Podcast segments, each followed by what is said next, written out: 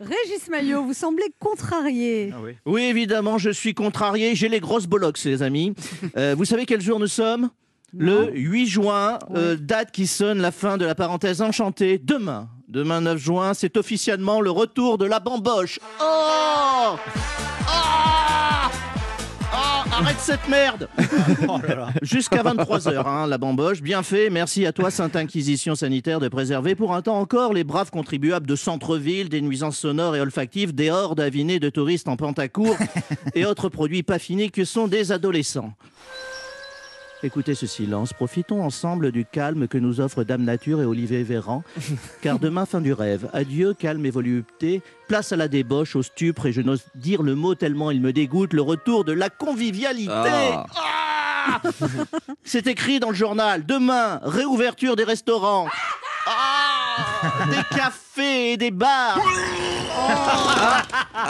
Des concerts géants. Des foires, des salons expo. Oh là là, des supporters de foot. Mais le pire, le pire, demain, c'est la réouverture des salles de sport. Mais quel enfer Ils reviennent, les, ayatollahs du stretching, se faire exploser la ceinture abdominale, prêts à en découdre avec le cholestérol, des modes de crétins habillés en short lycra et autres t-shirts micro-aérés aux couleurs à redonner la vue à un aveugle, plus dégoulinants de sueur que des pédophiles en RTT à Disneyland. Ils vont débarquer comme des GI d'Aoma Beach pour se faire dégommer la graisse, se galber le fessier, se tonifier la cuisse, se gainer le ventre, se renforcer le triceps, se raffermir la poitrine. Un chaud Dès demain, le défilé va débuter.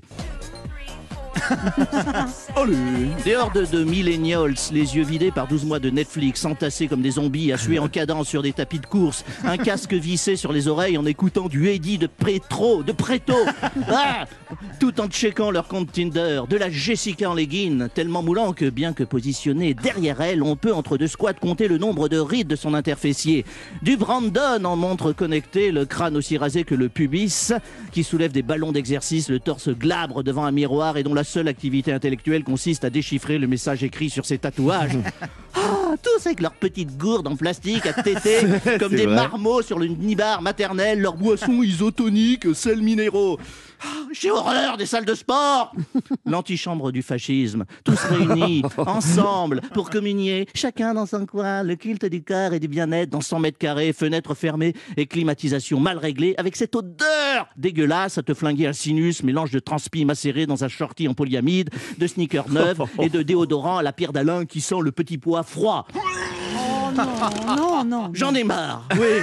J'ai horreur des salles de sport. Hein ça fait deux heures de stepper, mais ça prend l'ascenseur pour monter au premier étage.